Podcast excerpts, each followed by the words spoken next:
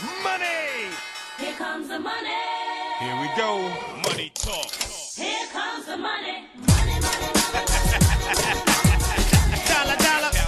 Dollar, dollar. Olá, eu sou a Bárbara Barroso, sou especialista em educação financeira e sejam bem-vindos ao Money Bar, o podcast de finanças pessoais onde vamos falar sobre como poupar, gastar, gerir e investir melhor o dinheiro e vamos fazê-lo de uma forma descontraída, descomplicada, digamos como se fosse beber um copo com os amigos. Vamos procurar eh, aqui neste momento aliar conhecimento ao divertimento, quase como que pode contar aqui com um shot um shot mesmo de conhecimento. Haverá espaço para reflexão, inspiração e esclarecimento de dúvidas, por isso, se há por aí dúvidas ou tópicos que gostavam de ver abordados, venham daí essas dúvidas. Podem enviar para uh, o Money Lab ou através do blog As Dicas da Bá ou mesmo através do meu Instagram, para quem não segue ainda, Bárbara underscore underscore, que é, é aquele traço rasteiro em eh, dois traços seguidos, Barroso. Portanto, Bárbara underscore underscore Barroso e podem enviar então as vossas questões e as vossas dúvidas ou tópicos que gostavam de ver abordados aqui no nosso podcast. E no nosso primeiro episódio vamos falar de. Vamos falar daquilo que eu chamo o lado mais importante da equação na poupança. E o que é que isto, uh, o que é que isto significa? Significa que precisamos de ir ver, em primeiro lugar, o que é que significa poupar. E se formos ao Primera, para quem não sabe, é um dicionário online. Se nós formos ao dicionário online, ver o que é poupar, o que é poupar? Poupar e passo a citar, é juntar dinheiro, fazer economias ou poupanças, aforrar, economizar, gastar com moderação, não desperdiçar, não privar de. São, são algumas das designações que aparecem no dicionário. No entanto, um, quando fui também à, à, à, procura dessa informação para, para este podcast, gostei daqui de uma designação que vem na Wikipedia em inglês, em que indica que poupar é. Uh, a receita não gasta, ou seja, é um diferimento aqui do consumo. Quando nós poupamos em. Aliás, quando nós pensamos em poupar, nós temos que pensar que há dois lados da balança. De um lado temos a despesa, do outro lado temos a receita. Portanto, com a receita nós temos o, o nosso ordenado, temos os nossos uh, rendimentos e uh, depois de recebemos pagamos as nossas despesas, ou seja, sai o dinheiro e o que sobra, esse gap, esse diferencial é a poupança.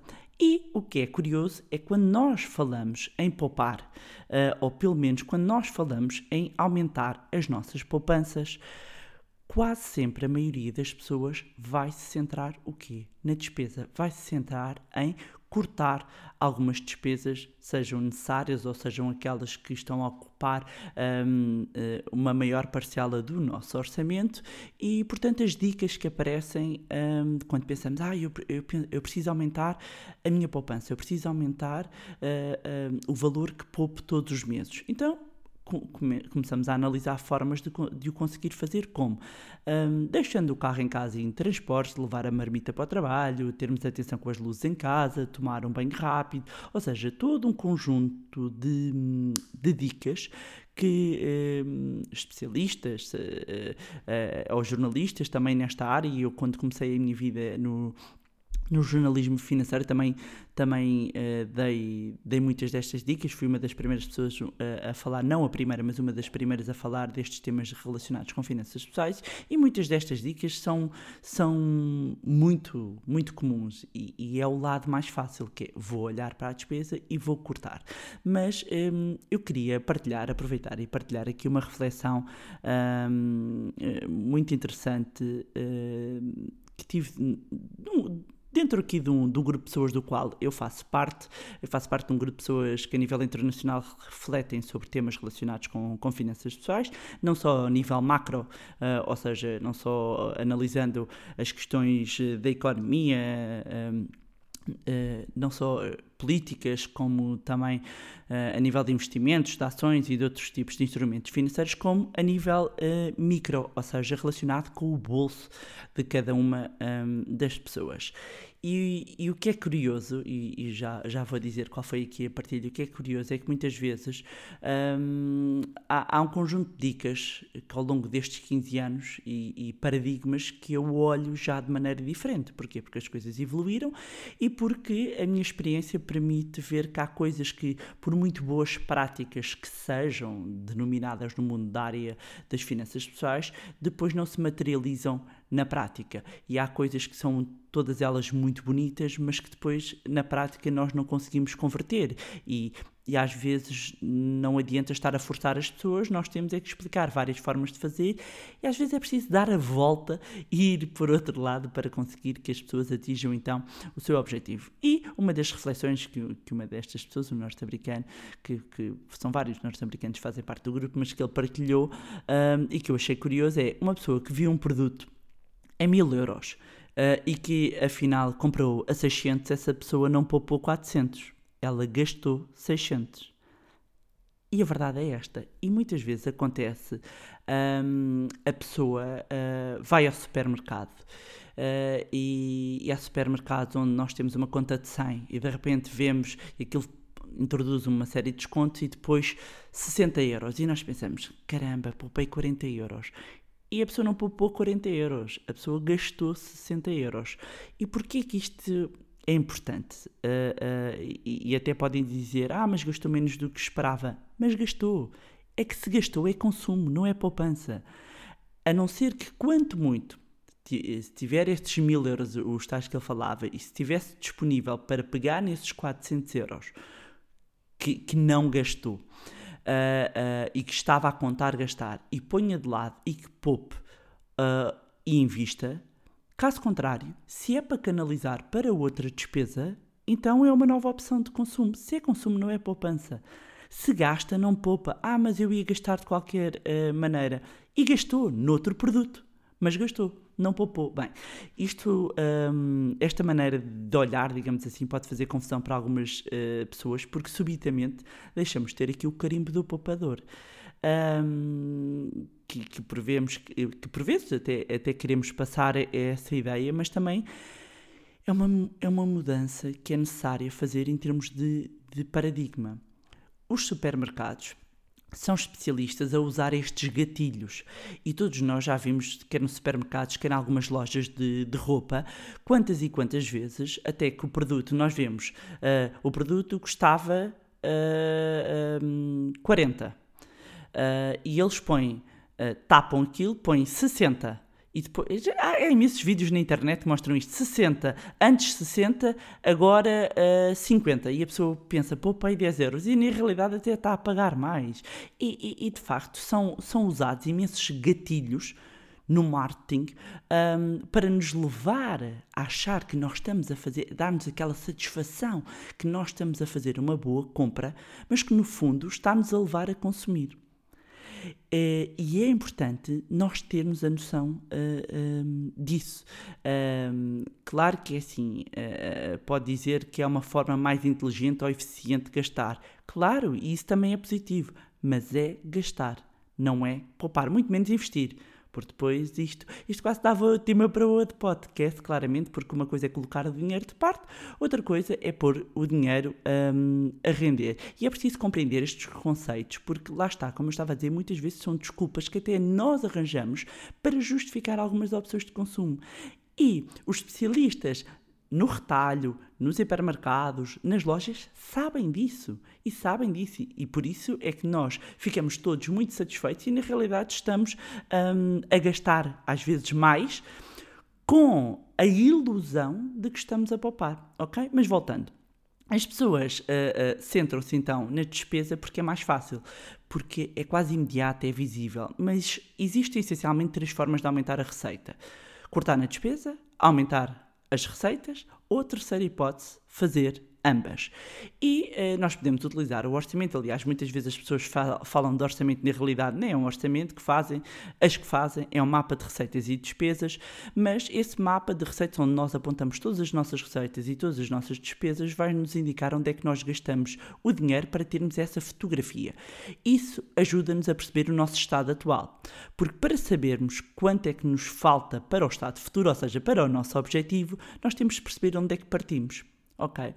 Mas o que eu acho curioso é que eh, se existem estas três hipóteses, que é ou corte nas despesas, ou aumento a receita, ou faço os dois, e porquê é que a maioria das pessoas se centra só na despesa e ninguém fala de aumentar a receita? Porquê? Primeiro porque muitos se calhar não sabem como fazer. Porque uma coisa é dizer, outra coisa é fazer. E nós vivemos aqui no mundo do faz o que eu te digo e não faças o que eu faço, não é? Ah, mas a verdade é que é possível. E que conseguindo começar a treinar a mente para descobrir oportunidades de fazer mais dinheiro, entenda-se de forma lícita, claro, vocês vão ver que tudo se transforma. E como as oportunidades vão gerar mais oportunidades e o dinheiro vai gerar mais dinheiro. Não é magia, é treino e conhecimento. E ah, as pessoas costumam ahm, acompanhar, ser acompanhadas por mim ou ah, as pessoas que vão às formações que eu, que eu dou conhecem o conceito que eu costumo dizer que é pôr uns óculos. É como se de repente nós puséssemos uns óculos e olhamos à nossa volta e passamos a ver oportunidades em todo lado. Porque, acima de tudo, isto é uma questão de ter os conhecimentos certos, e aqui a literacia financeira ajuda, e a mentalidade adequada. Porque 80% dos resultados das finanças pessoais vêm da relação que as pessoas têm com o dinheiro. Ou seja, é puramente comportamental. Porque partindo, há várias pessoas que partindo e tendo exatamente as, as mesmas oportunidades, umas chegam lá e outras não. Ah, eu estive no, no início do ano numa grande conferência em Miami e um dos oradores disse uma frase que para mim foi quase como um abre-olhos, que disse o seguinte: The best known always beat the best. Que quer dizer, o mais conhecido bate sempre ou supera sempre o melhor. Isto às vezes para algumas pessoas, e, e para mim, também já passei por estas situações, para nos fazer uma grande confusão quando nós olhamos para, alguma para algumas pessoas e pensamos: epá, mas aquele tipo nem percebe daquilo, como é que ele está a bombar, como é que ele está a mexer ali. Sabem qual é a diferença? É que ele foi lá e fez. Não teve com desculpas. Não ficou à espera do momento certo. E eu hei de dedicar também aqui um, um, um tópico e, um podcast a isto, que é a questão da perfeição, quando a perfeição se transforma num bloqueador. Quando nós ficamos à espera que eh, eh, seja o momento certo para lançarmos o produto, para começarmos a fazer aquela coisa, para, para avançarmos, para falarmos, estamos tão à espera que o tempo passa e não fizemos. E há pessoas que de repente vão e fazem. Porque feito é melhor do que perfeito. Ok? Portanto, ficar aqui no plano teórico não adianta. E se errar, não há problema nenhum. Aprende, reajusta e implementa ah, novamente. E porquê é que é tão importante a receita? E para mim, aliás, quando falamos aqui nesta equação da poupança, é o lado onde se deve centrar. Porque para aumentar a riqueza, tem que aumentar a receita. Porquê? Porque há mínimos para cortar. Porque, por muito que corte, há um nível a partir do qual já não vai querer e poder cortar mais. Por isso, para aumentar o nível de poupança, a solução está na receita. É que a receita é escalável, a despesa não. Vocês conseguem perceber? É que por mais que eu corte, ou seja, de repente eh, já não vou, vou transportes, eh, já diminui o supermercado ao- ao- aos mínimos, há um mínimo, há um teto mínimo na despesa para cortarmos e mantermos a dignidade. Enquanto do lado da receita podemos aumentar até ao, ao infinito. Agora até me lembrei de- daquele do, do Toy Story. Até ao infinito e mais além. Para o infinito e mais além! Ou seja, nós aqui, quando estamos a olhar para esta equação, temos que ir à procura de formas de aumentar a receita. Claro que ajustamos a despesa, ok? Mas o foco para nós conseguirmos criar mais riqueza é aumentar a receita. E como é que podemos fazer? Trabalhar mais horas, aumentar o custo do serviço e do produto, ah, ter mais clientes, empreender, arranjar um trabalho extra, um, um part-time. Uma coisa que eu acho uh, curiosa é que hum, lá fora, seja Brasil, seja dos Estados Unidos ou outros países, está muito instituído desde pequeninos, desde pequeninos, um, a, a, começarem a, fazer o seu próprio dinheiro, ir, eh, seja através da venda das limonadas, dos bolos. Uh, eu lembro-me que a miúda fazia pulseiras e vendia. Eu fiz o meu primeiro jornal com 13 anos, para quem não sabe, uh, chamava-se Globo Atual era um jornal quinzenal, semana sim, semana não, o Globo mais perto de si. E como é que eu fazia? Era com corte e, uh, com, uh, corte e cola, não é? Escrevia no computador, era velhinho, era, era, no computador, já era no computador, é verdade. Não havia internet e isso, mas era no computador e depois imprimia, um, cortava a notícia, colava, fazia uma colagem e depois ia tirar fotocópias e vendia. Cortava sem escudos, lembro-me. Um, talvez porque, e, e porque além de ter uma parte minha, a minha esfera de influência eram pessoas que empreendiam. E para mim até era a minha avó, a minha querida avó Laura, que foi ainda é uma grande influência para mim. Eu ia de férias com ela, aliás, eu nas minhas férias ia com ela para o trabalho uh, e ela dava-me dinheiro pelo trabalho que eu fazia. Eu contei isso até numa entrevista no canal História que recentemente dei. Mas não existe, eu sinto que que este é um hábito de ganhar uh, o seu próprio dinheiro desde pequenino que vai depois ter influência na cultura de empreendedorismo em idade adulta. E o que eu noto muitas vezes também, e porque também uh, acompanho muitos empreendedores, é que há muitos rendimentos extra, ou seja, muitas vezes com o enfoque começa na receita como um rendimento extra, ou ideias que começam por brincadeira e viram negócios. Eu conheço muitos, muitos, e, e, aliás posso também convidar algumas pessoas uh, para, para este podcast para partilharem aqui a sua jornada. E ainda a semana passada estive a acompanhar mais umas empreendedoras que têm um negócio que acumulam com um trabalho de 8 horas uh, normal, não é? E estão a sentir que precisam de escalar. Uh, estão com receios, mas eu já lhes disse que elas em breve vão ter que avançar porque estão, estão a chegar àquele limite que eu chamo bifurcação, em que a pessoa um, tem que tomar uma decisão se empreende ou, ou, ou, se de repente para, porque senão os negócios não, não, não avançam. Portanto, para aumentar a, a, a sua riqueza, tem de se focar na receita, não tanto na despesa. Se a despesa estiver controlada, a receita escala. E aqui eu gostava de deixar também esta nota, sobretudo, é mudar a mentalidade de escassez, do corta, da privação, de andar a contar os testões, para uma mentalidade de crescimento, de geração de riqueza. Eu não estou a dizer que vão andar para aí a esbanjar, eh, até porque lá está, quanto mais frugal for o estilo de vida, menor o esforço financeiro que será necessário para atingir a liberdade financeira. Mas também hum, há crenças limitadoras. Uh, que é preciso alterar. E aliás, eu deixo aqui uma recomendação de dois livros. Um é Os Segredos da Mente Milionária para quem está interessado em mudar de, de, mentalidade. Aliás, este, a par de O Pai Rico, Pai Pobre, uh, para mim são imprescindíveis para quem quer começar a organizar as finanças e quer mudar aqui a mentalidade. portanto, O Pai Rico, Pai Pobre do Robert Kiyosaki e Os Segredos da, da Mente Milionária do T. Harv Eker que é também um dos meus uh, mentores. Portanto, e, e, e, até o que o T. Harv Eker uh, refere, uh, muitas vezes é que se queremos mudar os frutos de uma árvore, temos que mudar as raízes. Se queremos mudar os nossos resultados, temos de ter ações diferentes e, primeiramente, alterar a mentalidade. E porquê? Porque os nossos pensamentos levam a sentimentos e, senti e esses sentimentos levam às ações. E são as ações que vão produzir resultados. Aliás, Einstein diz que insanidade é fazer a mesma coisa e esperar resultados diferentes. Portanto, se nós queremos ter resultados diferentes, nós temos que ter uma ação uh, diferente. Isto tudo começa no nosso mindset, na nossa mentalidade. Por isso, uh, para, para começarmos aqui um, um, uma jornada de boa relação com as nossas finanças pessoais, temos que abandonar a mentalidade pequenina de escassez e começar a olhar para o dinheiro de uma forma saudável, porque é uma ferramenta. Nós não vamos encontrar a felicidade no dinheiro, ok? O dinheiro é uma ferramenta que nos pode vir dar acesso um, a é um conjunto de, de, de objetos, de serviços, de, de bem-estar. O dinheiro, a verdade, é que proporciona uh, bem-estar. E é engraçado um, como muitas vezes uh, as pessoas falam que o dinheiro uh, não traz felicidade, e efetivamente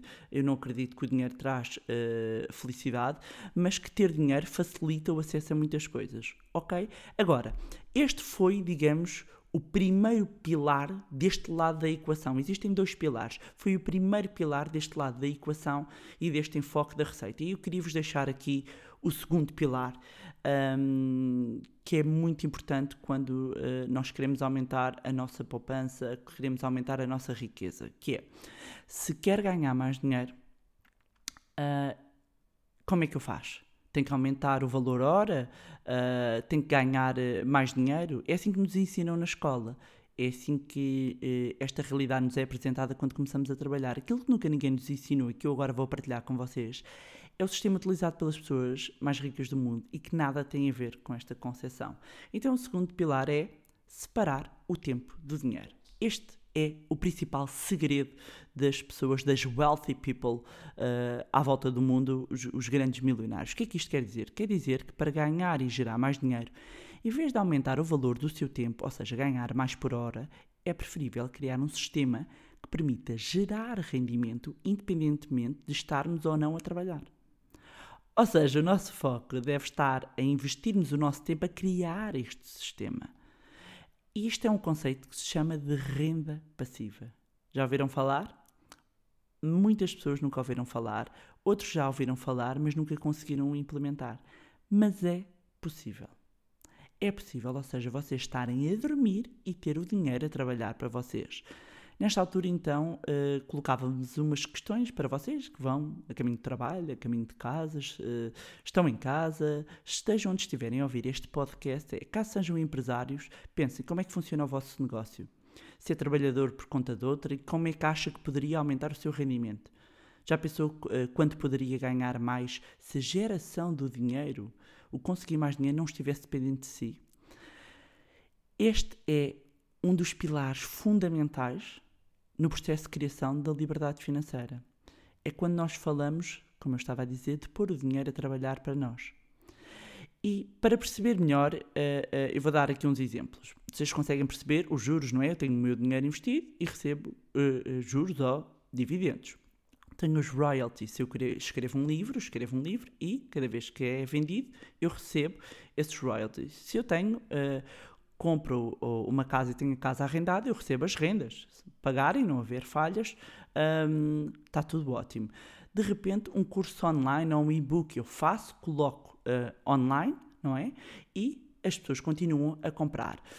Um, o AdSense, o AdSense aqui é publicidade, por exemplo, para quem tem um canal no YouTube, vocês estão a imaginar, quem tem um canal do YouTube tem aquela publicidade antes a pessoa pode estar a dormir, estão outras pessoas a ver um, a publicidade e de repente estão a ganhar porque há um clique e porque estão a ver a publicidade. O marketing de afiliado, a vending machine, aquelas máquinas que muitas vezes uh, que nós encontramos de venda uh, de produtos um, com, com, com águas ou com outros produtos de comida, ou seja, há um investimento na, na, na máquina, uh, existe um conjunto de produtos e não está lá ninguém ok? Uh, criar uma app, ou seja, existem inúmeras formas em que não está dependente do tempo. Porquê? Qual é que é o problema de não estarmos dependente uh, uh, do tempo? É que o tempo, quando nós trocamos tempo por dinheiro, nós estamos a limitar o nosso rendimento. Porquê? Porque o dia tem 24 horas. Por muito que eu trabalhe, eu partir, não, não é mais escalável, porque eu nas 24 horas, ainda por cima, tenho que comer, tenho que dormir, uh, tenho que tratar da, da família, tenho que fazer um conjunto de coisas que, mesmo que eu aumente o meu valor por hora, ele tem um teto. Ok? Quando nós não trocamos o tempo por dinheiro, nós deixamos de ter teto para o nosso rendimento.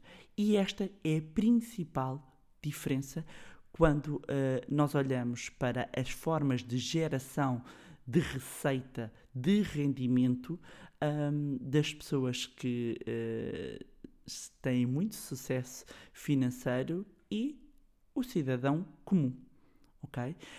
Um, e, e, portanto, para quem uh, queira começar a poupar, porque depois isto são várias etapas e isto é uma escadinha. Para quem queira começar a poupar mais, o que é que tem de fazer? Tudo bem, começa, olha pelas despesas, mas, ok, torna os custos enxutos à sua, no padrão que pretende, mas o foco lá está na receita. E a seguir, conseguir gerar uh, uh, dinheiro numa fase até para investir ou já gera o dinheiro de forma passiva, ou tentar investir em ativos que geram rendimento passivo, ou seja, que não estejam dependentes do, do tempo. Para quê? Para poderem ter todo o tempo do mundo para escolherem o que é que querem fazer. Porque a pergunta que eu vos deixo é, e fica assim em jeito de reflexão para o final, se vocês tivessem as vossas despesas totalmente asseguradas, estavam a fazer o que estão a fazer agora?